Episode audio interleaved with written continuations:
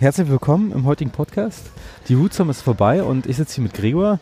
Gregor ist ja Zahnarzt in Potsdam. Und, äh, wir haben quasi keinen Abreisestress heute, so wie anderen, obwohl viele auch, glaube ich, erst morgen so richtig abfliegen von den internationalen. Boah, ich habe das eher das Gefühl gehabt, dass die so ziemlich schnell weg wollten. Ja, okay, Europa wollte heute schon weg, hm. denn alle, die so ein bisschen deutschen Raum sind, hatten natürlich dann auch schon so ein Ding. Aber auf der anderen Seite wollten die natürlich auch alle den Buchanan-Vortrag hören. Genau, das genau, ist schon ja. das Gefühl.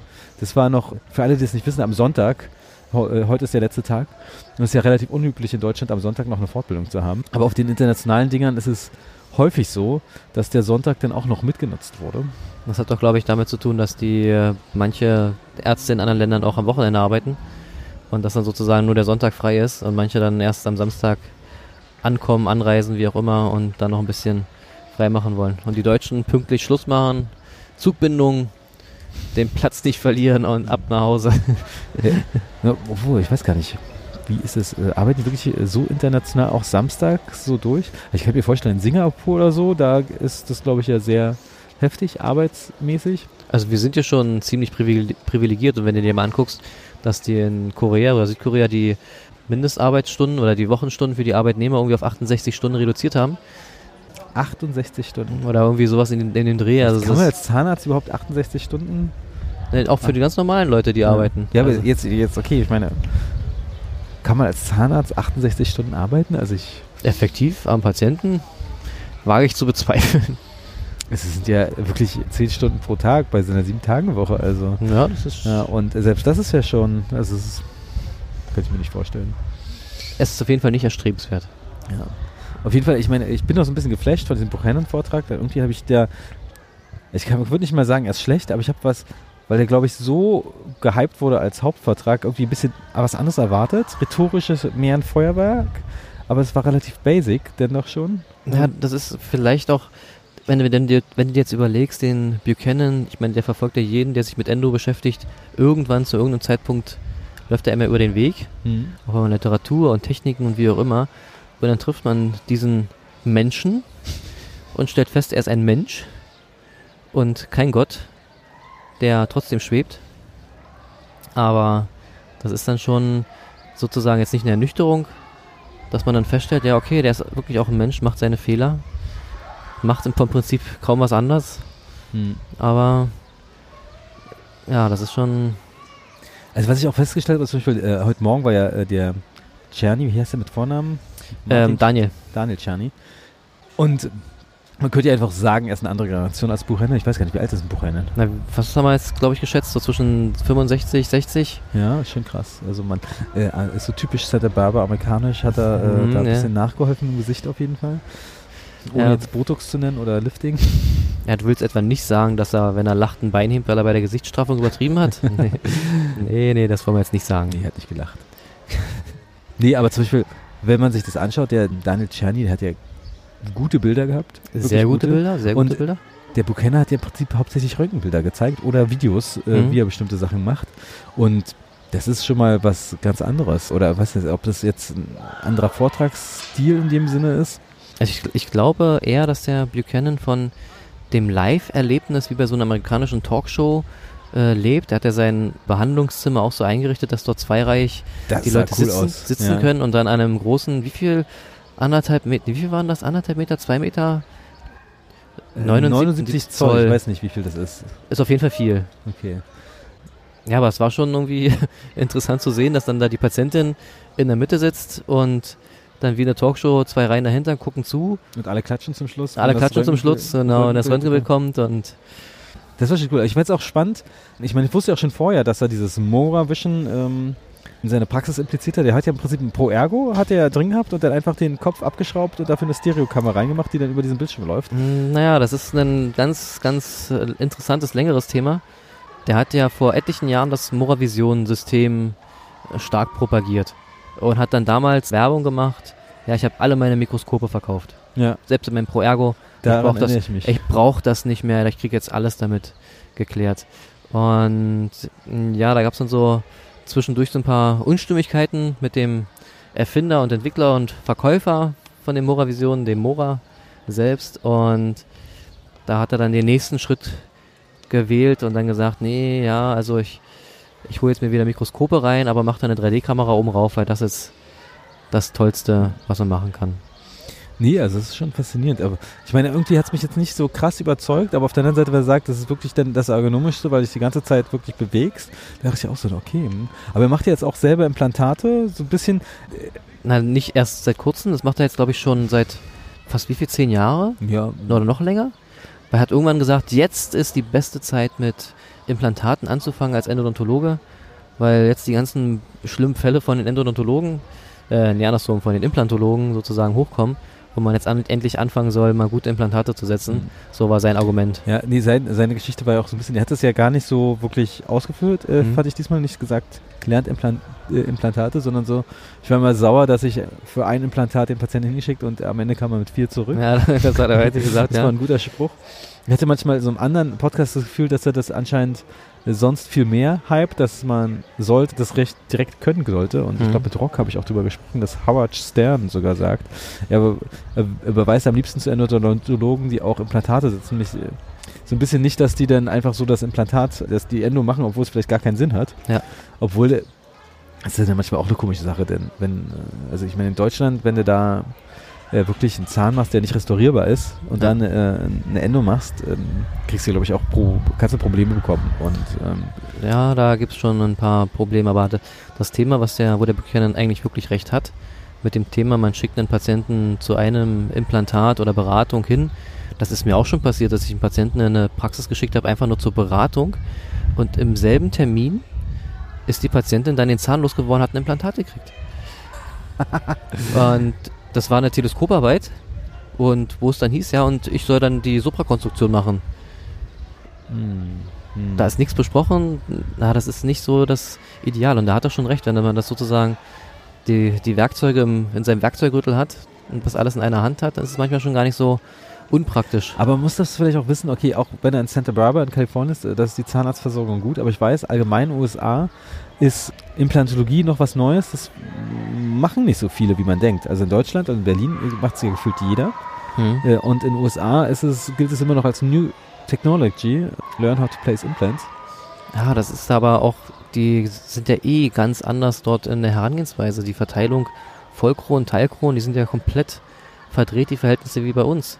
Da mhm. drüben sind so 98% Vollkronen. Aber es hat Versicherungsgründe. Ja, man, ja. Man glaubt es immer nicht in den USA, weil alle immer denken, die bezahlen Nee, nee, Cash. die haben richtig Probleme aber die, teilweise. Die haben richtig krasse Selektivverträge, die böser sind als jede KZV-Sache. Äh, ja.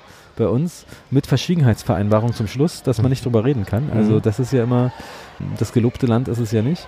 Ich habe einen Kollegen in einem Zirek-Forum gesprochen gehabt, der meinte, er kriegt pauschal pro Krone 400 Dollar. Mhm. Egal was.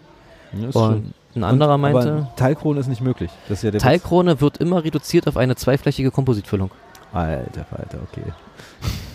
nee, und das ist auch so ein bisschen runter. Die Amis machen deshalb äh, im Prinzip nur Kronen. Nur Kronen, genau. Ja, die findest du immer toll, wenn Jason Smithman kommt und was mit Onlays macht. ja. Oder Pascal Magne. Ähm, ja. Also, also ein bisschen.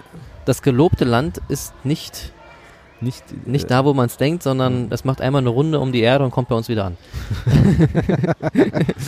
der Buchanan hat ja auch äh, gesagt, dass er an der Entwicklung von einem High-Flow-biokeramischen Zieler äh, beteiligt ist, der bis zu 200 Grad 220. 220. Ganz wichtig. 220, weil, okay, 220 Grad warmvertikale äh, Wurzeltechniken, Wurzelfülltechniken aushält.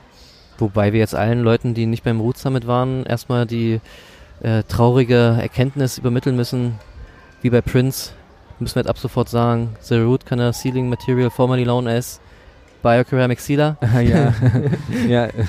Nee, das ist äh, der Josette Camilletti. Hydraulische Silikatzemente müssen wir das ja alles nennen. Wobei ich auch überlegt hatte, ob ich sie fragen sollte. Sie meinte hydrophile und nicht hydraulische. Hydraulisch im Sinne, dass du mit äh, unter Flüssigkeit oder äh, Feuchtigkeit abbinden. Aber das ist doch eigentlich hydrophil. Und hydraulisch heißt ja eigentlich doch nur, dass du mit, mit den Druckverhältnissen, oder?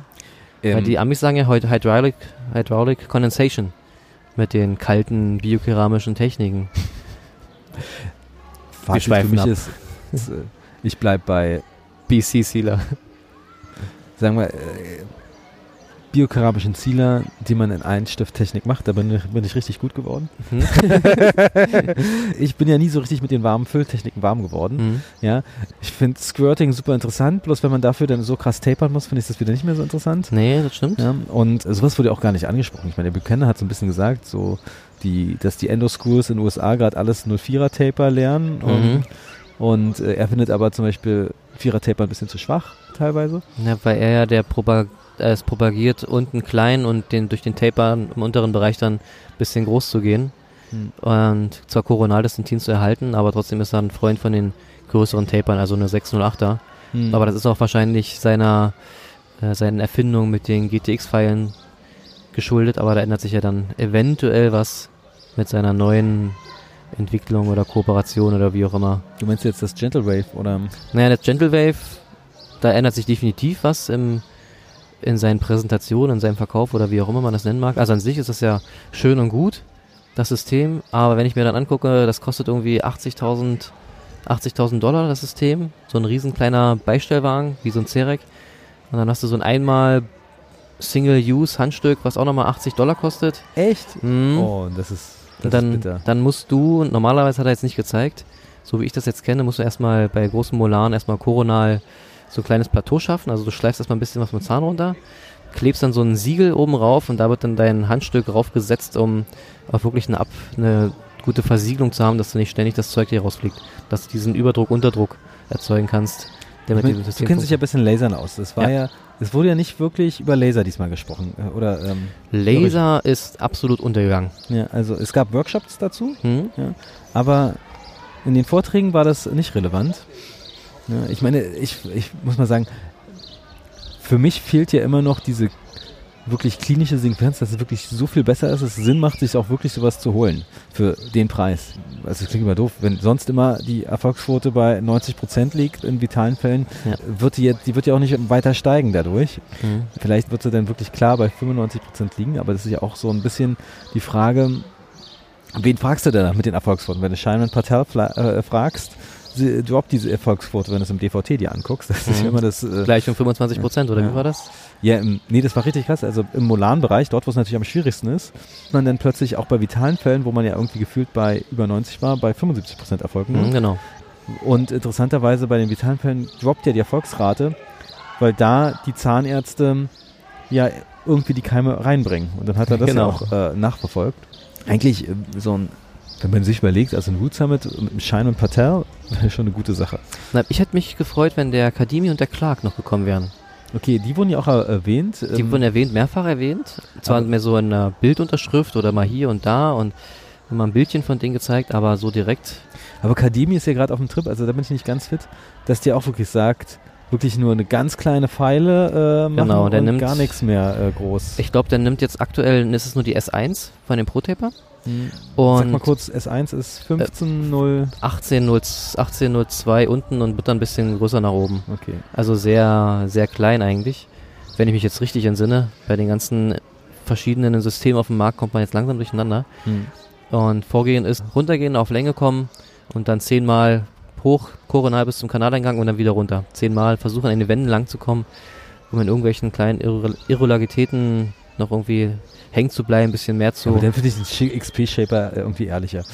Der XP-Shaper ist definitiv ehrlicher in ja. der Hinsicht. Ja. Wobei man natürlich da auch immer bedenken muss, die, der Sprung mit dem Booster-Tipp von 15 auf 30, da kann man sich schon mal ab und zu eine Stufe reinsemmeln, wenn man nicht ein bisschen aufpasst. Ich war, der Buchanan hat ja ähm, im Nebensatz gesagt, der XP-Shaper bricht nicht. da, musste ich, da musste ich lachen, da musste ich ein bisschen lachen. Ja, ja gut, mit dem, mit dem Shaper und Buchanan Mal gucken. Ja. Mal gucken.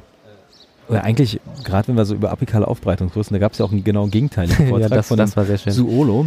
Ich würde ihn immer Zulu nennen, das Zulu. Cool. Aus Brasilien. Der war ja dann so eher so wirklich. Bigger is better. Bigger is better. Also ich meine, ich, ich muss mal sagen, für mich, endomäßig war das immer, macht das apikale Aufbereiten ist es für mich logischer, aus, dem Biofilm, aus einer mhm. Bioperspektive, was er so ein bisschen auch gesagt hat. Mhm. All, wir brauchen nicht so viel unten. Ja? Auf der anderen Seite ist natürlich klar, machen wir uns nichts vor, äh, vielleicht sind die Kanäle im letzten Drittel vielleicht wirklich runder.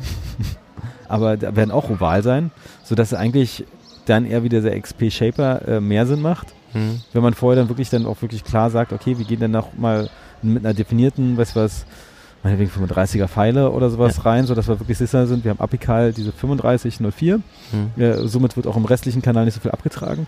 Und das macht für mich logisch irgendwie Sinn.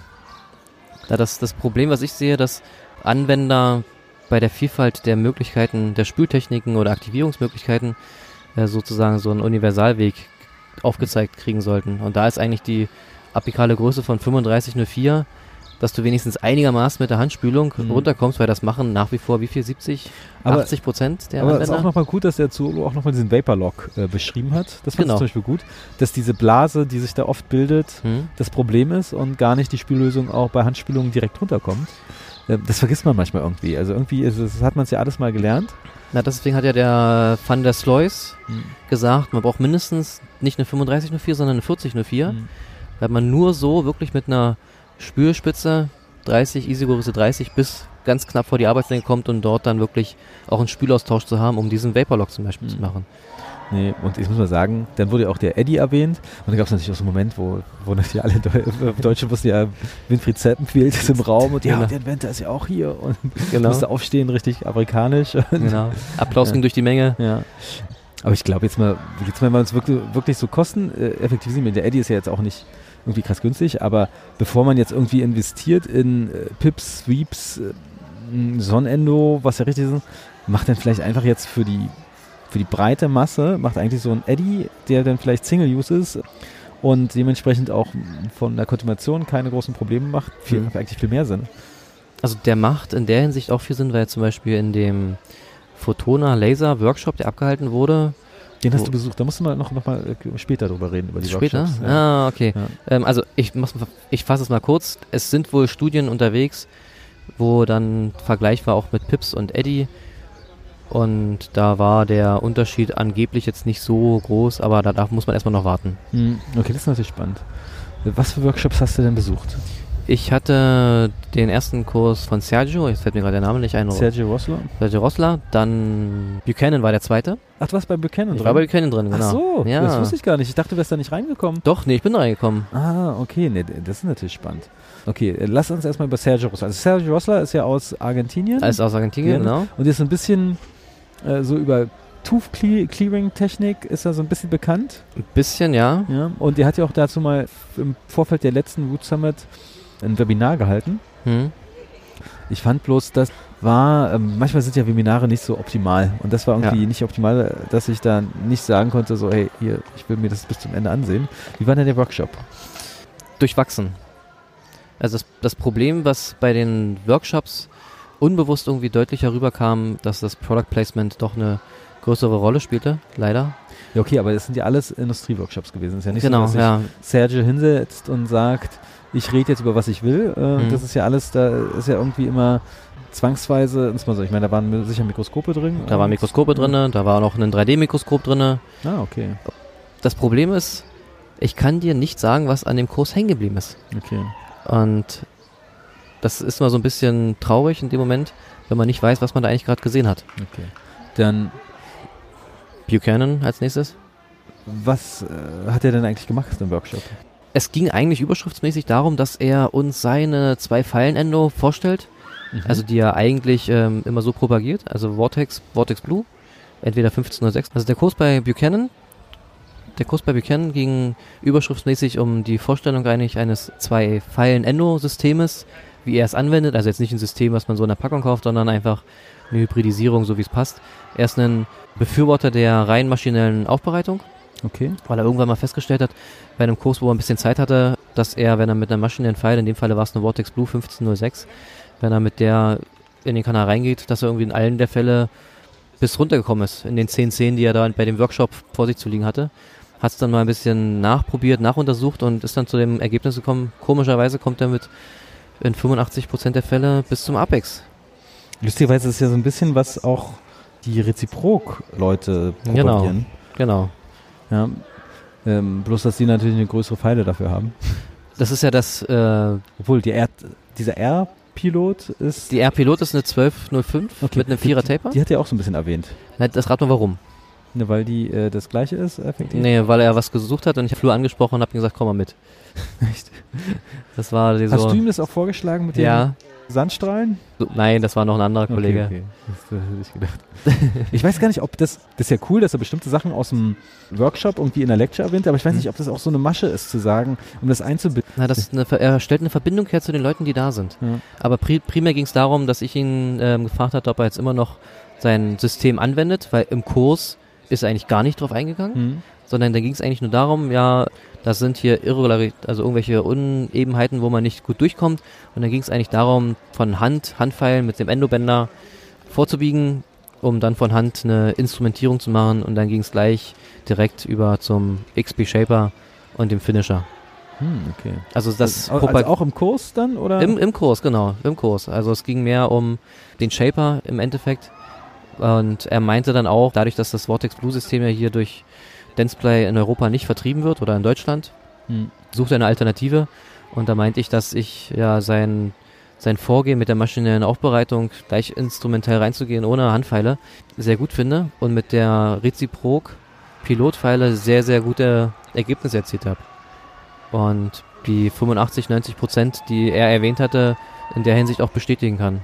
Es war ja auch ein Thema auf der letzten Food Summit. Da haben die ja auch schon der Policiano und Nick, Nick Grande auch genau darüber geredet. Die haben ja am Anfang dann anscheinend mit äh, M2-Instrumenten das erst gemacht. Mhm. Und Reziprok und M2 sind ja nicht so weit auseinander.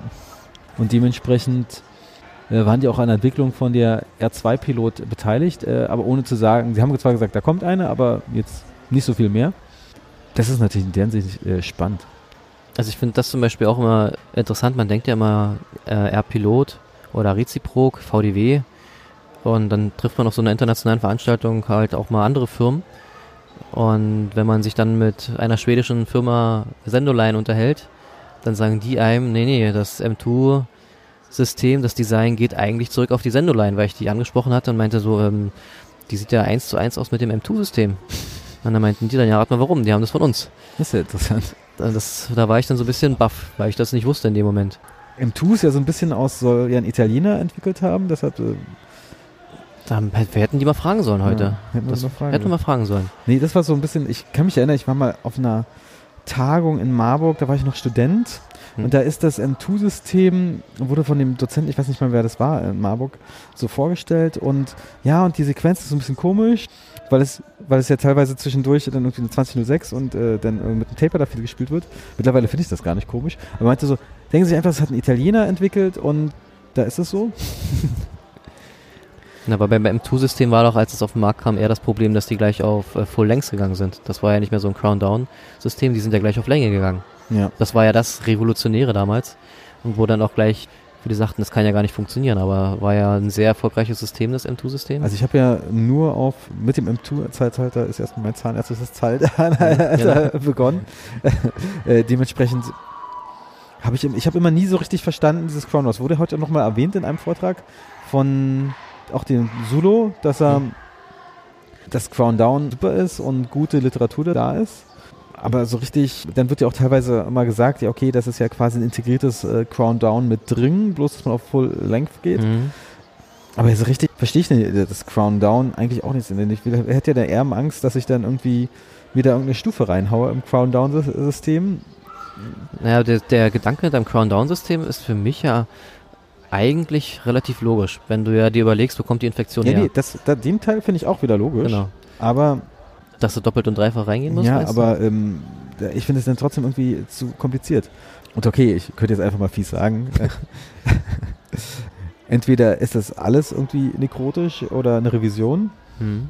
Oder wir erhalten die Pulper, wenn sie erhaltungswürdig ist. das, ja, das ist ja. genau das nächste Thema, wo auch wieder Streit, Streitereien aufkamen. Ja, das, äh, aber ich weiß nicht, ähm, so richtig Streitereien kamen ja bei dieser Vital Pulp Therapy Lecture. Meinst du, da kam Streitereien? Ich nee, nicht direkt danach, sondern eher in, ich sag jetzt mal, der Aftershave Party.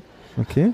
Aftershow Party, nicht Aftershave Party. Erzähl. Äh, Na, dass dann darüber diskutiert wurde mit anderen Kursteilnehmern, wo fängt man an zu amputieren sozusagen, Pulpengewebe auszuräumen, wie viel räumt man da eigentlich noch raus? Mhm. Ein, ich kenne jetzt den Namen, fällt mir jetzt vom Kollegen nicht mehr ein, der strahlt so eine Pulpenbereiche, die er eröffnet hat, einfach mit dem Sandstrahl ab Hm, okay, interessant. Aber dann auch mit Aluminiumoxid, oder? Dann mit Aluminiumoxid. Okay, blutet dann auf jeden Fall dann gut. Blutet auf jeden Fall gut. Dann mit äh, Hypo, Desinfektion. Ja. Richtig schön drauf wirken lassen. Da hat ja auch der Winfried Zeppenfeld die Idee oder den Ansatz mit aufgebracht, das Schall zu aktivieren, um einfach noch mehr Reinigungseffekt zu erzielen. Das hat er mir schon mal erzählt, lustigerweise. Mhm. Aber was ich auch ganz spannend fand beim Zeppenfeld, der hat ja damals den Vortrag vom Bogen gehört, als er bei der ESE e in Edinburgh war. Mhm. Und seitdem macht er das. Mhm. Ja, also in der Hinsicht ist Winfried Zeppenfeld ja immer für eine Überraschung gut. Ja. Ja, und auf jeden Fall, dann war die Diskussion dann zu sagen, okay, macht man jetzt nur eine klassische Überkappung einer eröffneten Pulper? Oder ist das vielleicht der Grund, warum direkte Pulpenüberkappungen in der Vergangenheit nicht funktioniert haben? Weil man bestimmte Bereiche nicht sauber sehen konnte. Mhm. Und da ich glaube, man muss da auch unterscheiden, ist es jetzt, und das habe ich früher ziemlich gar nicht beachtet, ist es jetzt eine Oklu rein okklusale Öffnung oder eine laterale? Mhm. Ja, das ist, äh, hängt ja sogar mal von Prognose ab. Ich denke mal, bei einer rein okklusale äh, kann man, kommt glaube ich eher mit einer partiellen vorbei oder wenn es wirklich ein Pulperhorn ist. Genau. Ja. ja. Bloß bei der partiellen muss man glaube ich auch immer mal aufpassen. Cut, cuttet man nicht dann irgendwie die Blutversorgung auf. Auf der anderen Seite, wenn man sich mit der Pulperbiologie nochmal ganz grob beschäftigt, mit den ganzen Loops und Shunts, das dass die es ja selber quasi abklemmen kann ja. und bestimmte Sachen unter extrem entzündet sind und unter Druck stehen und überall woanders ist alles normal ist, weil die ja. sich da so selbst regulieren. Mhm. Da könnte man sich ein Argument sagen, dass man eigentlich bloß partielle Pulpotomie machen soll. Und da gibt es halt äh, das Gegenargument, dass man dann lieber eine volle macht, weil man weiß ja nie, wo das aufhört. Genau, und das war das nächste, nächste Streitthema. Wie viel nimmt man jetzt weg? Bringt man jetzt Material ein? Hat man dann zu viel Druck auf der restlichen Pulper, die dann unten ist? Und war ein Kollege, der, der meinte, nee, er macht lieber nur eine, nimmt lieber nur einen Millimeter komplett oben von der Pulper weg, mhm. lässt aber die Kanaleingänge sozusagen immer noch von gebridgten äh, Pulpendentinen äh, von der Pulpa. Der Kollege hat es favorisiert zu sagen, okay, er lässt sozusagen eine Brücke zwischen den Wurzeln von der Pulpa stehen. Ja. Weil er sagt, das ist für ihn so ein Erfolgsgarant, dass dort noch so eine Querversorgung stattfinden kann und er ist ein großer Gegner davon, bis zu den Kanaleingängen abzutrennen und dann dort zu überkappen, mit welchen Materialien auch immer, weil man dann immer das Problem hat, man hat keine keine Kontrolle, ob das jetzt noch lebt oder nicht und Vitalität und ach. Okay, das Vitalitätsargument verstehe ich voll, denn bei einer vollen Plotomie bekommt man das nicht mehr mit. Auf der anderen Seite kann man sich immer stellen, wie äh, gut sind unsere Sensitivitätstests wirklich. Mhm. Am Ende ist es ja so, dass wir ja trotzdem auf dem Röntgenbild angewiesen sind. Wir können ja nicht ohne Röntgenbild arbeiten. Genau. Ja, kann man ja wirklich sagen, obwohl das Röntgenbild manchmal auch uns äh, verleitet belügt. oder belügt und dann kann man wieder die VT-Diskussion beginnen. Und am Ende wird es da auch nicht so richtig was geben. Lustigerweise hatte ich auch so eine Diskussion, aber da ging es eher ein bisschen darum, denn es gibt ja jetzt so die minimal invasiven Kariesentferner, die dann sagen, wir wollen die Pulpa gar nicht irgendwie erwischen. Mhm. erwischen. Und Dentin ist ja der beste äh, Pulperschutz. Aber, und das ist dann auch wieder eine Frage mit den Sensitivitätstests, wenn man sich diese Studie dann anguckt, da gibt es eine, oh, ich überlege gerade, wie, wie die heißt, eine ganz bekannte Du meinst jetzt hier aus der Charité? Nee, nee, nee nicht die. Es gibt eine ganz bekannte Studie, die minimalinvasive Karies zweizeitig, einseitig, äh, einseitig äh, vergleicht mit auch mit Pulpotomie und Pulpcapping mhm. und das natürlich das minimalinvasive Karies hat abgeschlossen. Aber interessanterweise, die hatten auch war, ging über fünf Jahre mit nachuntersucht, mhm. da haben sie aber auch reingeschrieben, wie die Pulpersensitivitätstests nach fünf Jahren aussahen. Mhm. Und es war kein geiler Wert. Also es war erst was im 50, 60 Prozent Bereich. Ja. Und dann sage ich mir so, okay, jetzt haben wir etwas, okay, mit der äh, üblichen Schwäche des Sensitivitätstests hin oder her, aber wir können immer noch nicht sagen, ob die Pulpa überhaupt lebt. Wir können ja, ja auch die ganze Zeit falsch positive Tests haben. Ja. Und gerade wenn man ein bisschen mit Pulpotomie arbeitet, ist manchmal überrascht, oder, auch, oder Endo allgemein macht. Ja. Ja mal, könnte man fast mal aus Spaß eine Statistik machen. Sensitivitätspositiv auf Kälte, war dann überhaupt eine Pulpa drin? Ja. Und, und, das sehen wir ja dann manchmal auch mit äh, Zähnen bei riesigen apikalen Aufhellungen, die dann auf Kälte reagieren. Mhm. Und ich glaube, das wurde, wird in der Studie auch dann gar nicht so richtig beachtet. Nee. Denn das ist jetzt auch keine coole 90% Erfolgssache ist. Und das ist ja dann wieder, okay, bei Pulpotomie haben wir ja nicht unbedingt 90% Erfolg. Ich sage ja immer eher 80. Wobei einige Studien sagen, dass die, war das nach sieben Jahren, noch eine 90-prozentige Überlebensquote hatten. Ja. Das, äh, Vitalität war, der Pulper war noch da. Ja, nee, es gibt ja, es gibt ja extrem gute, Stu coole Studien, wo diese Erfolgsrate ist. Ich habe jetzt bloß die iranische Studie mit einer Multicenter-Studie im Hinterkopf, wo mhm. sie effektiv bei 80 waren, das natürlich auch mit äh, Endo verglichen haben mhm. und auch bloß bei 80 äh, Erfolg war. Da muss man sich gleich fragen, okay, vitale Endo, ging ja bloß um irreversible Pulpitis, ist ja irgendwie komisch. Und dann, äh, wenn man sich genau reinliest, was äh, man, äh, was ich auch beim zwei, zweimal so überlesen hat, haben die auch nur mit sterilem Wasser gespült. Also, also das ist natürlich dann schade. Aber dann ist ja natürlich auch nicht klar, wenn sie beim einen mit sterilem Wasser spülen, ob sie dann auch vielleicht auch gar kein Hypo nehmen bei der Pul Pulpotomie. Auf der anderen mhm. Seite die Frage ist ja auch immer, hatte ich dann auch so eine kleine Diskussion, was ist denn mit der Adhäsion bei Hypo? Ja, geht die nicht mhm. flöten oder nicht? Das ist ja auch gar nicht so leicht rauszufinden. Da ist sehr viele geteilte Meinungen. Nie, auch literaturmäßig. Ähm, ja. Dass es sowas gibt wie, ja, verbessert die Adhäsion, bis zu nein, ist grauenvoll, die Adhäsion. Aber ich meine, nie wird so richtig erwähnt, wie lange ist eigentlich die Einwirkzeit. Die wird nie besprochen. Die Dosis macht's, ja. ja. Und ich glaube, kann mir vorstellen, vielleicht mal einmal so rüber scrubben mit Hypo, spielt vielleicht gar keine Rolle, weil es gar nicht so lange einwirkt. Währenddessen eine halbe Stunde oder eine Stunde Hypo-Einwirkung die ganze Zeit äh, wirklich relevant ist. Also es war auch spannend. Der Buchanan meinte auch, man sollte nicht mit Hypo Längenmessung machen. Habe ich das mhm, genau. auch verstanden? Und es, ich bin nicht ganz klar, man soll auch nicht mal Hypo im Kanal haben, während man aufbereitet. Genau. Sein Argument ist, man löst ja mit dem Hypo die organischen Bestandteile aus der Pulpa raus. Ja. Man hat dann so die mineralischen Bestandteile, die da vielleicht noch so ein bisschen drin rumschwirren. Die sind dann, dann noch dort vorhanden. Oder das Kollagen sozusagen, das wird so, so halb freigelegt.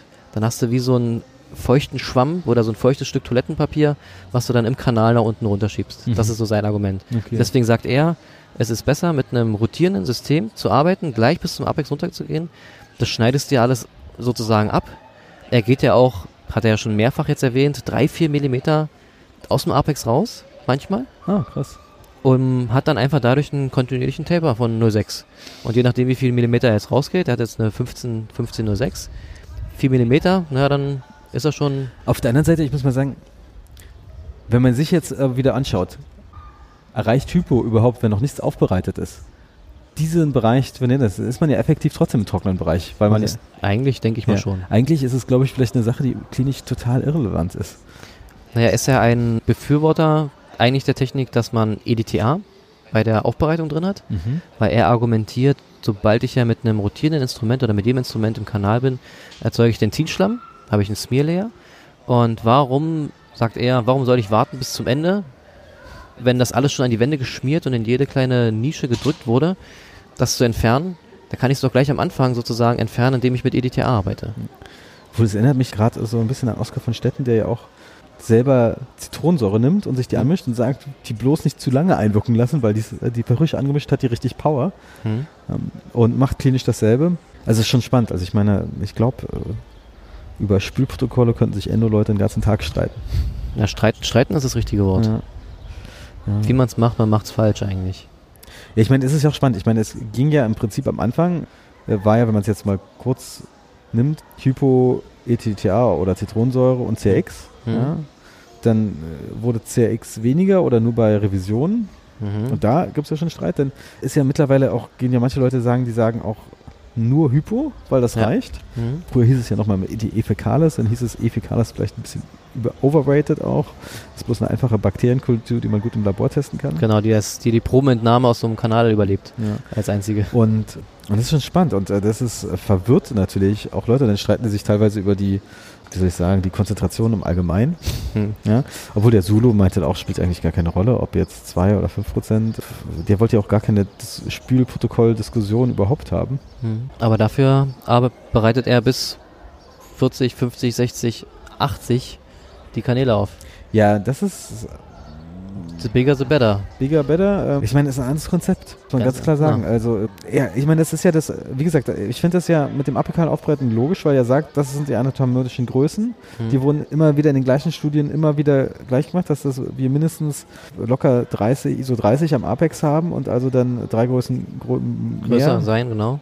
Und ich bin ja eher auch ein Fan von dieser apikalen Aufbereitung, muss man ganz klar sagen. Obwohl natürlich, es kommt darauf an, wenn man sich jetzt, wie gesagt, den XP-Shaper ansieht, dann einfach das ganz anders aufbereitet, dann spielt dieses Apikale vielleicht nicht mehr so eine krasse Rolle, weil man bestimmte andere Sachen viel mehr aktiviert hat auf der, obwohl der natürlich am Apex nicht so viel selber wieder abträgt, aufgrund seiner Form. Na, da da muss ich wieder mit dem Buchanan irgendwie so ein bisschen konform gehen, dass er ja recht, recht hat. Wenn man, die, wenn man die Pulpa so wie sie ist rausziehen könnte mhm. und einfach spült, sind die Wände definitiv am saubersten.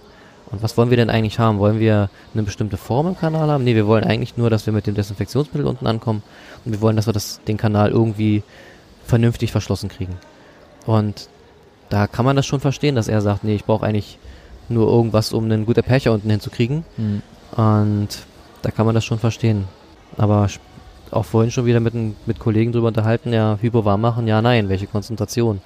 Und aber das, ich dachte, das Hypo ja, Warmmachen ist jetzt vorbei, weil sie, es einen Artikel gibt, dass sie dann gemessen haben, dass sobald es im Kanal ist, eh sofort wieder auf Körpertemperatur. Also ja. innerhalb von zwei Sekunden ja. ist es auf Körpertemperatur runter. Zwei Sekunden sollen es jetzt den Aufwand äh, bringen. Naja, wenn man viel Volumen durch, durchschiebt, oder man könnte jetzt argumentieren, na wenigstens im oberen koronalen Bereich wird da vielleicht ein bisschen was von dem wärmeren Hypo aktiv werden. Also man kann sich drüber streiten. Ich glaube, das ist, das klingt immer so toll, warmes Hypo, aber ähm, ich glaube, das macht man immer nur für sein eigenes Gewissen und mhm. am Ende landet es in einer Vaporlock-Blase. ja, das ist ja, das ist ja das Schönste. Das ist ja bei dem, bei dem Gentle Wave-System, das wird ja entgast. Du hast ja so eine, so eine Flaschen drin mit EDTA und mit Hypo. Mhm. Und die bewerben, dass, dass dort das entgast wird und dadurch eine bessere Oberflächenadhäsion am Dentin stattfindet. Und da gibt es dann wieder andere Kollegen, die dann sagen, ja, was passiert denn, wenn du Hypo auf ein Dentin packst? Du hast eine Gasentwicklung, weil das aktive Chlor dann da was macht. Und das ist dann mit diesem Degassing eigentlich total für ein, ja, klinisch jetzt nicht so relevant ist vielleicht. Das hat eigentlich, wenn man sich überlegt, macht äh, eher ein Oberflächenentspanner dann wieder äh, Sinn. Genau. Ja. Weil das dann wirklich wieder was Interessantes sein könnte, obwohl es dann auch wieder immer die Frage ist, ist klinisch getestet, aber wer testet heute noch Hypo? Äh. Ja, nee, das ist, und da muss ich dann wieder sagen, ähm, Eddie scheint ein bisschen was zu machen im Kanal. Also mehr als Spritzenspülung. Definitiv. Und ich denke mal, für den allgemeinen kleinen Zahnarzt, der einfach ein bisschen mehr Gewissensruhe haben möchte. Nee, ich finde nicht mehr klein. Also einfach als Basic ist, glaube ich, eine gute Variante. Man kann wenig falsch machen. Ja. Im Gegensatz zum Ultraschall, wenn du da so eine Stahlpfeile reinhältst und denkst, das ist passive Ultraschallirrigation, im Endeffekt hast du da die Stufe. Das war übrigens spannend. Eigentlich hat ja David Jamilo ja in der letzten Wutz gesagt, dass er eigentlich das nicht passiv nennen würde, sondern, sondern, einfach nur Ultrasonic Irrigation, mhm. ohne passive oder aktiv. Aber ist ja, wie gesagt, ein Laser-Pips-Fan. Ja. Ich glaube, so zwischendurch hat er das auch mal deutlich gemacht. Es gab ja manchmal so kleine Dialoge mit der ersten Reihe, was immer super doof ist. Was doof ist ohne Mikrofon, man kriegt ja. immer nichts mit. Ja. Und dann haben die Referenten auch den Fehler gemacht, dass sie die Frage nicht wiederholt haben. Ja. Klassiker. Klassiker. Mhm. Aber du merkst gerade, was wir für einen Bogen hier spannen. Ja, ich glaube, äh, sehr viel Inspiration auf der Wood Summits, dass mhm. man dann irgendwie dann doch, wir haben jetzt noch gar nicht über Biokeramiken gesprochen. Ja, genau. Biokeramische Ziele, das wird ja eigentlich, ist ja eigentlich das kleine das Unterthema von der Woods äh, Summit gewesen, fand mhm. ich persönlich. Weil Angelus bringt einen raus, äh, mhm. äh, bloß die sagen, dass sie, jetzt haben jetzt schon einen in Brasilien rausgebracht, da hatte ich schon Fotos ja. auch gesehen. Angelus bis Sicila, ja. ja. Und in Deutschland wird das auch kommen, bloß die sagen, da gibt es ein Patent, und das ist jetzt sehr spannend, dass sie das nicht in einer Dosis premixed haben dürfen in Deutschland. Sondern 0,2 war. Nee, 0,5. Zweikammersystem, das am Ende genau das gleiche ist, aber mit Automix. Spritze. Okay. Ja, dass es so nach Deutschland kommen wird und der Meta Biomed äh, hat ja genau gesagt, die haben ja so einen Sealer, genau. äh, den sie dann auch dieses Jahr noch auf den Markt bringen wollen. Also der Preis ist nicht ganz klar. Du weißt, im Workshop wurde was gesagt anscheinend. Mhm. Von äh, 50 Prozent unter Totalfell. also es, es ist natürlich immer erstrebenswert, den Preis so attraktiv wie möglich zu machen für die Anwender. Und eine Marktdurchsättigung erreicht man immer, wenn man einen guten, guten Preis erzielt. Gleich von Anfang an. Vom Handling her war ich überrascht. Ähm, Ach, du hast ihn ja auch direkt. Ich habe hab ihn auch gleich getestet. Ich hätte jetzt keinen Unterschied feststellen können. Also man hätte die Beschriftung der Spritze, die sieht von der Form so genauso aus. Ich denke mal, das könnte eventuell schon wieder derselbe Hersteller in, in Kanada gewesen sein, wobei auf der Verpackung drauf stand, hergestellt in Korea. Okay wo man nicht wieder weiß, wo es wirklich herkommt. Ja, also ich meine, bei den Amis weiß man es ja gar garantiert, dass alles aus Vancouver kommt. Das wird ja auch alles relativ, aus, genau. ist nicht relativ klar kommuniziert, aber es war, äh, war schon von Anfang an irgendwie klar mhm. und selbst der Trope hat da keinen Hehl draus gemacht. Genau.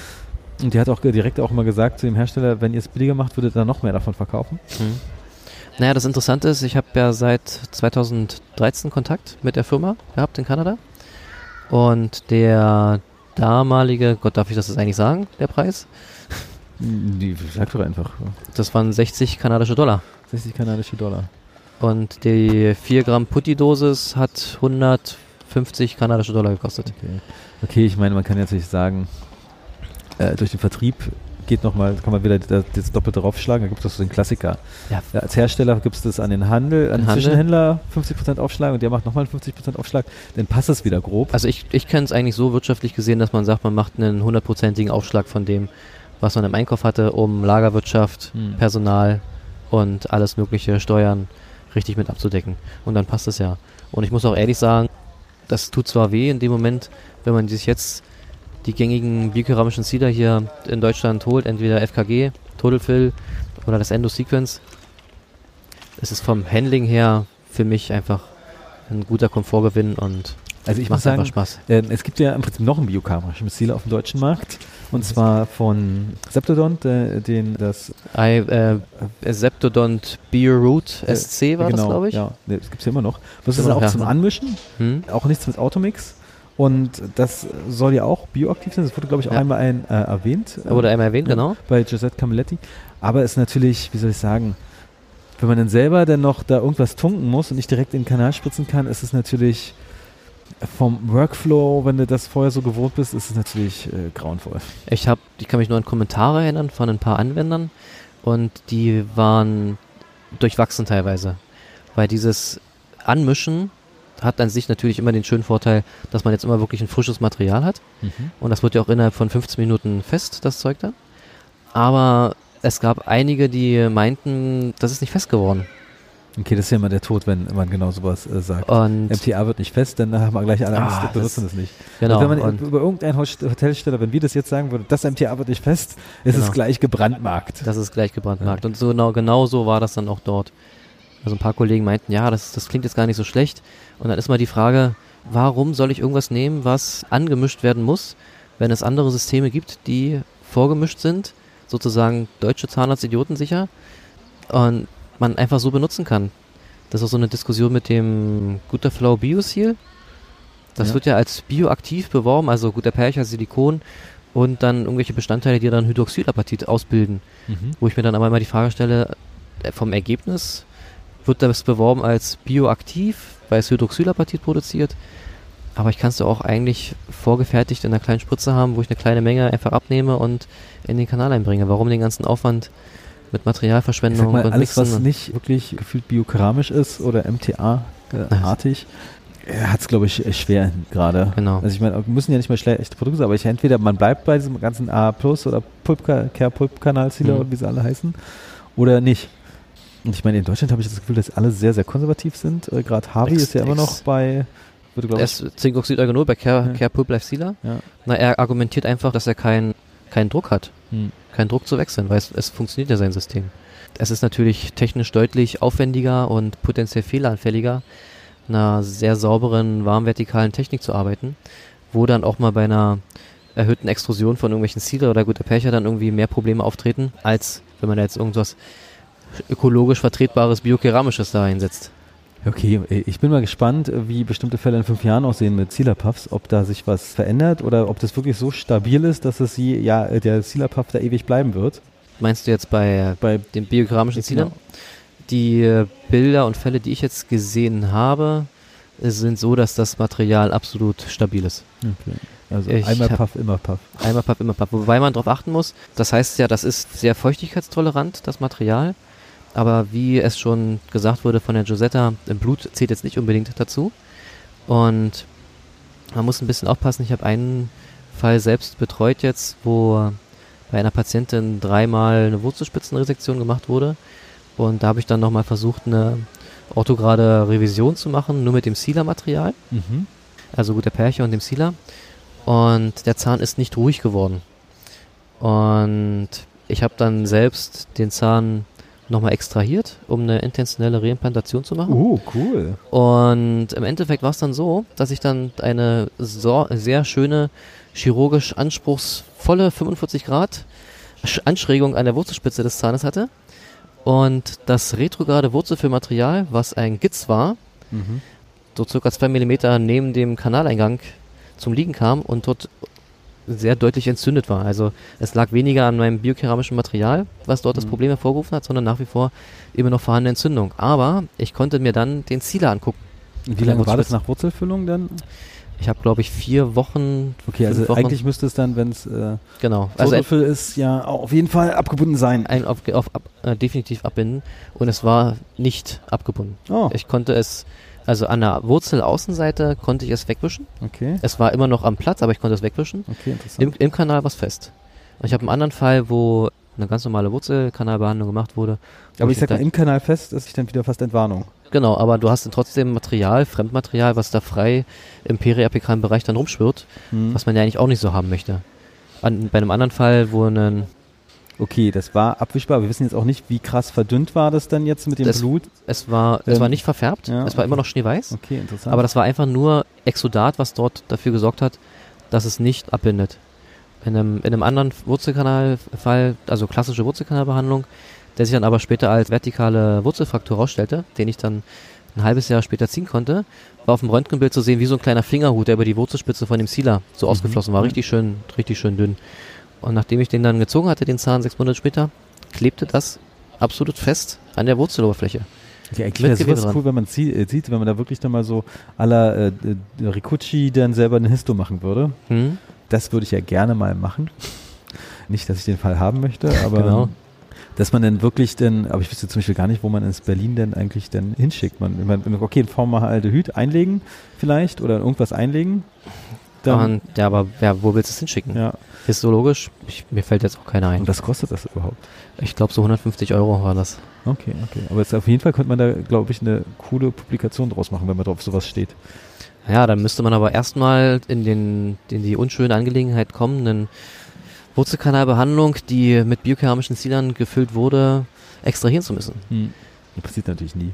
Das, ich habe zwei Fälle hm. bis jetzt wo es aber meines Erachtens daran liegt, dass ich in der Aufbereitungsgröße nicht groß genug aufbereitet habe in der Revision. Interessant.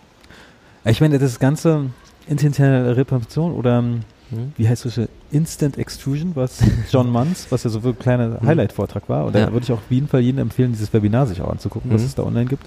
Ich gucke es mir nämlich auch nochmal an. Ja. Und das war ja auch so interessant, dass das ja anscheinend auch etwas ist, was irgendwie viel zu wenig beachtet wird. Also die, ich finde ja dieses ganze intentionelle Replantationsthema super spannend, obwohl das wurde ja gar nicht sonst so richtig behandelt. Das Wir war, nee, eigentlich nicht. Also mehr nur durch den Manns war das ja. ja. Ähm, so, weil er die, die ganzen, die Trickkiste sozusagen aufgemacht hat. Genau. Worüber uns gar nicht noch unterhalten ist, ist ja dieses ganze navigierte Endo. Hm. Ja, das im Prinzip äh, gibt es ja geile Fälle mit Schablonen und so weiter. Und ja. der Buchhennen meinte so eigentlich, es gibt ein viel geileres Gerät, das nur 20.000 Dollar kostet. Oder 30.000. Ja, er ja, war sich da nicht so sicher. Ja, endlich mal was etwas Billiges. ja. Das ist ja dann quasi, und das muss ich auch mal wirklich sagen, ich meine, bei diesen ganzen navigierten Sachen braucht man vorher ein DVT, auch was man auch bei dem anderen Gerät braucht. Mhm. Schablone muss äh, Wart, muss entweder selber ausdrücken oder wie auch immer. Ja. Dann kann man das machen. Dann kann man natürlich schöne, coole, kleine Access äh, haben mhm. und das richtig überdrehen und am Ende vielleicht noch mehr Probleme haben mit äh, dann wirklich adhesiver Verschluss der Wurzelfüllung als vorher. Aber dass er natürlich so ein Ding hat, das dann selber einem sagt über Monitor, ob man in der richtigen Achse ist und äh, in der richtigen Tiefe, mhm. das ist natürlich schon, finde ich, sehr, sehr geil und überzeugt mich auch mehr als so eine ganze ganzen Schablonensachen. Ja, das war ja auch ein Teil des, der Vorträge bei der navigierten Endodontie, die wir da gehört haben, wie man es schafft, den Patienten sozusagen gleich Chairside zu versorgen. Modell ausgießen und dann mit Pattern Resin mhm. sich so selbst so eine Richtung ungefähr und gucken, dass es einigermaßen passt. Aber ich muss sagen, dieses mit dem Pattern Resin, ich meine, er hat am Anfang so sehr auf seine Genauigkeit geachtet und dann macht er selber dann mit Pattern Resin da etwas. Finde ich dann irgendwie natürlich interessant, aber ich sag mal, dann kann ich auch selber das freihand irgendwie machen. Na, manchmal, wenn du so ein, so ein, die Angulation wenn du so im Modell den Zahn frei in alle Richtungen drehen kannst. Die Bohrer selber, die sind ja aufgrund der Länge, haben die auch schon äh, gewisses Wackelmoment drin. Genau. Ja? Und das ist ja das, wo, äh, das ist ja nicht so, dass der, dass so ein Rosenbohrer ist, der geht ja nicht unbedingt genau in die Richtung, wo du willst, aufgrund der Rotation, mhm. sondern dass du über die Länge ja schon locker einen Millimeter Auslenkung hast. Genau. Und äh, diese Stahlhüllen von Stilco, die sollen ja dafür sorgen, dass es wirklich so bleibt. Genau, aber die haben ja auch eine Toleranz teilweise. Ja, und die haben auch eine Toleranz, okay. Anscheinend hat Sikat Endo das so hinbekommen, dass die das alles krass optimiert haben und deshalb in ihren Studien eine Genauigkeit haben von 120 μ. Haben, sagen sie jedenfalls. Mhm. Aber für mich ist es natürlich ein Thema, okay, das kann man machen, wenn es wirklich so ein obliterierter Frontzahn ist. Ja. Da spielt auch die Länge des Bohrers fast keine Rolle. Im prämolaren Bereich kann es vielleicht nochmal interessant sein, mhm. im molaren Bereich hört es ja dann irgendwie auf. Na, die, die Frage, die man sich ja in dem Moment dann immer stellt, warum mache ich bei einem Zahn mit, einer, mit einem obliterierten Kanalsystem eine Endo? Okay, ja, okay, das ist richtig, aber die können auch mal eine apikale Aufhellung haben. So, und dann ist jetzt wieder dieses Thema, was wir gerade eben hatten, intentionelle Reimplantation. Okay, ja, okay, aber ich meine, wegen der kleinen apikalen Aufhellung, okay, oder, ich meine, oder andersrum, da würde ich eher darum gehen, warum man nicht gleich eine Mikro-WSR, wie ja genau. auch der Buchanan das gesagt hat. Genau, ähm, eine Guided WSR. Guided auch noch ist natürlich. Äh, mhm. Aber Guided WSR habe ich nicht verstanden. Gebe ich echt zu. Man, man macht Dass man dann nur mit einem Bohrer das Ganze trifft. Man macht eine Bohrschablone für den Bohrer an die Wurzelspitze. Ja, und dann entfernt man nur über die, die, die richtige Trepanbohrergröße die äh, genau. Wurzelspitze und das war's. Du machst im Endeffekt nichts anderes als bei einer normalen WSR. Hm. Also du schlitzt dir vorher das Zahnfleisch, machst eine Hülse, damit das Zahnfleisch nicht aber in den Bohrer hängt. ähm, aber du musst ja trotzdem eine Retro-Prep machen und äh, genau. Verschluss. Genau. Und dafür ist dann, äh, dann bringt es ja nicht, dass der Zugang so schön klein war am Anfang. Und dann verstehe ich den Benefit wieder nicht so äh, richtig. Ich meine, es war schön, dass ich am Anfang so eine bessere Orientierung habe mhm. mit dem Stop, aber das ist mir alles wieder zu aufwendig gewesen. Das geht, glaube ich, eher in so eine Bereiche wie äh, im Unterkiefer in der Nähe des Nerven oder im Oberkiefer in der Nähe vom, von der Nasennebenhöhle. Also, und ich glaube, das ist auch ein bisschen Technikaffinität. Ja, das ist voll technikaffin und ich sag mal, wenn du wirklich eine schöne große apikale Aufhellung hast, du musst ja teilweise knochenmäßig gar nichts groß entfernen, hm, ja. sondern ähm, da kann ja der 2 mm oder 1 mm drunter der Nerv sein, das ist ja erstmal egal, weil die hm. Lesion ist da. Du beginnst viel weiter oben. Also ich meine, und das ist, sagt jemand, der wenig Chirurgie macht. ja. Äh, also da würde ich dann auch eher, eher mehr höher resistieren, wenn es da mhm. Angst gibt. Und das hat ja der Buchanan auch gesagt, es spielt gar keine Rolle, wie viel. Oder war das bei Buchanan, der sagt, wie viel eigentlich resistiert wird, weil er Patienten hat, die dann teilweise nur mit einer 2 mm äh, oder 4 mm Wurzel äh, Frontzahn ja. rumrennen. Na gut, das widerspricht sich aber ein bisschen mit dem, was wir aus irgendwelchen anderen Vorträgen oder wie auch immer. Sinjo Kim, man nimmt mindestens 3, 4 mm von der Wurzelspitze. 3 mm von der Wurzelspitze und dann nochmal 3 mm Retroprep. Das ist Retro rein, genau. so sein Ding, weil äh, bei 3 mm ist das Delta. Ja. Nee, genau, ich meine, du kennst ja die Geschichte. Hat er sich auch nur die Hessbilder angeguckt hm. und danach haben sie gesagt, also die, die meisten Ramifikationen sind in den letzten drei Millimetern. Ja. Äh, wenn sie weiter höher resizieren, macht es gar keinen Sinn, weil da weniger Ramifikationen sind. Dementsprechend und die 3 mm MTA oder ja. hydraulische Silikatzemente sind ja bloß dicht, richtig dicht mit 3 mm. Ja. Und das wurde ja auch nochmal bei vitalen Pulpertherapie so ein bisschen in der Frage angesprochen, wie dick muss das eigentlich sein?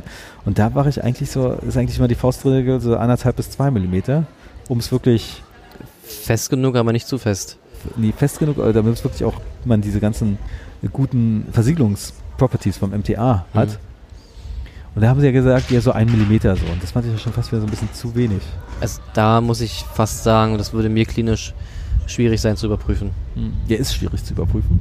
Aber das ist der Vorteil wie für eine Polypotomie. Das hast ja, du genau. Du machst es voll. Ja. Kannst Wo du schön den Pulperkammerboden zwei mm wieder voll erfüllen mit MTA und dann weißt du genau, du hast dann so zwei Millimeter gehabt. Da bin ich echt ein Freund von dem Biodentin. Ich finde es ja ein bisschen doof, das, äh, das, ist nicht das erste Mal, dass ich sage, dass die in den Biodentin A, das in Kapseln machen und B, da 0,7 Gramm reinmachen. Mhm. Mich eigentlich reicht auch die Hälfte und wenn es dann noch um die Hälfte billiger wäre, dann ja. wäre das wirklich ein absoluter Kassenschlager. Ja. Aber so ist es dann irgendwie preis-leistungsmäßig doch nicht mehr so das billigste auf dem Markt. Na, äh, 10, 10 Euro die Anwendung. Ja, 10 Euro die Anwendung, äh, wahrscheinlich noch plus Steuer, würde ich sagen. Glaube ich, 9,78 Euro im Einkauf und dann 10,65 oder wie Nee, 11 noch was muss da es ja dann sein. Da muss ich MTA-Preisvergleich mal reingucken. Ja, den hast du doch mal gemacht, oder? Den habe ich gemacht. Den habe ich sogar dieses Jahr mal geupdatet. war das dieses Jahr? Dieses Jahr muss ich den nochmal geupdatet haben. Mhm. Denn ich habe extra, ich hatte vorher überlegt, ob ich das noch Ende des Jahres, äh, letzten Jahres mache, 2017. Mhm. Denn ich hatte den ersten Ende 2015 gemacht und wurde mir dann irgendwie nach zwei Jahren schon vorgeworfen, das ist ja schon out of date. Und ich so, ja. Leute, das war irgendwie Dezember 15. Ja. Ja, deshalb habe ich ihn bewusst 2018 eher am Anfang gemacht. Und das ist ja einer der äh, am bestbesuchten Seiten, der MTA-Preisvergleich. Na, wenn man sich so die Preisentwicklung auch anguckt, die ist relativ konstant und interessant war, bei den günstigen Waren gab es ein bisschen Bewegung, aber teilweise, weil die Mutterfirmen dann die Preise erhöht haben. Also nicht mal, weil, wenn man ein Distributor ist, ist man dann quasi so ein bisschen abhängig. Du kannst ja nicht plötzlich bei einem anderen Hersteller das einkaufen, so ja. einfach. Und äh, daran lag das dann teilweise. Hm. Wo man sich natürlich fragen kann, was, äh, warum wurden die Preise erhöht, aber auf der anderen Seite gibt es so viele Möglichkeiten mit MPG und was es da alles gibt. Ja. Das ist ja anscheinend auch ein großes, großes Thema. Gut, Gregor, ich meine, wir sind jetzt äh, gut eine Stunde dabei.